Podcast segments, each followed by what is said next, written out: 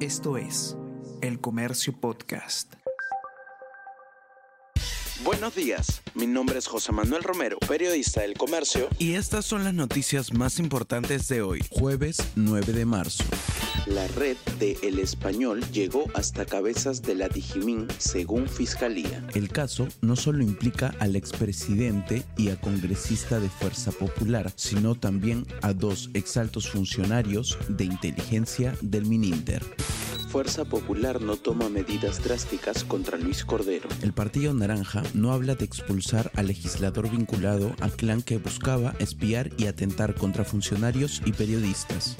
El ciclón Yacú afecta costa norte del Perú. El fenómeno aumenta efectos de lluvias extremas en Tumbes, Piura y Lambayeque. Desde hoy hasta el sábado se esperan fuertes precipitaciones en la zona. Viva Air tendrá que devolver dinero o reubicar a pasajeros en otras compañías. Indecopi inició proceso sancionador contra Viva Air tras afectar a cientos de pasajeros. La institución dictó una serie de medidas que debe cumplir la aerolínea, entre ellos el reembolso del dinero a los pasajeros afectados. Argentina envía militares para aplacar violencia en Rosario. El asesinato de un niño de 12 años puso a Rosario de nuevo como el centro de la violencia narco en Argentina. La muerte del menor se produjo tras un ataque de una banda criminal en medio de una lucha territorial para controlar el microtráfico de drogas dentro de los barrios más vulnerables de la tercera ciudad más importante del país sudamericano.